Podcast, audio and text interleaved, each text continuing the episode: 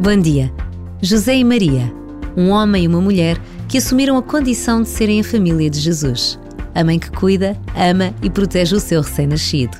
O pai que cuida, ama e protege aquele que lhe foi confiado.